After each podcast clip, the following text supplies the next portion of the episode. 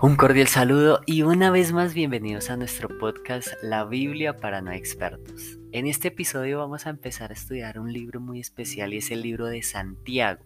Santiago fue uno de los doce apóstoles de Jesús y fue uno de los más cercanos, de los que estuvo en la mayoría de los milagros que hizo Jesús cuando estuvo en la tierra. Y dice en su primer capítulo Santiago, este episodio se llama Dispuestos a escuchar. Y dice Santiago, mis queridos hermanos, pongan atención a esto que les voy a decir. Todos deben estar siempre dispuestos a escuchar a los demás, pero no dispuestos a enojarse y hablar mucho, porque la gente violenta no puede hacer lo que Dios quiere. Y aquí nos está enseñando Santiago algo muy especial y es a escuchar.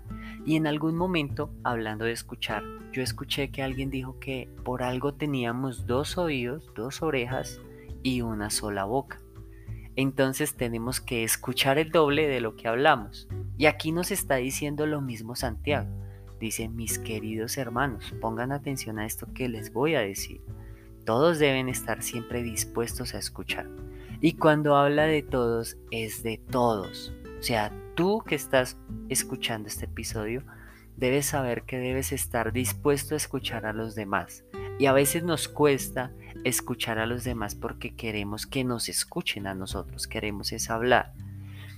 Y aparte de escuchar a los demás, luego nos dice, pero ojo, no dispuestos a enojarse.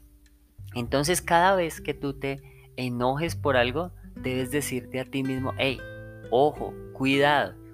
Recuerda que aquí Santiago dice, no dispuestos a enojarse. Entonces, a bajarle las revoluciones al enojo y a quitarlo de lado y a empezar como a aterrizarnos más. Y dice, pero no dispuestos a enojarse y a hablar mucho. Entonces, eh, para los que nos gusta hablar mucho, pues es tiempo de empezar a aplicar ese principio de escuchar más. Cuando escuchamos más a los demás, identificamos más cosas y podemos aportar más.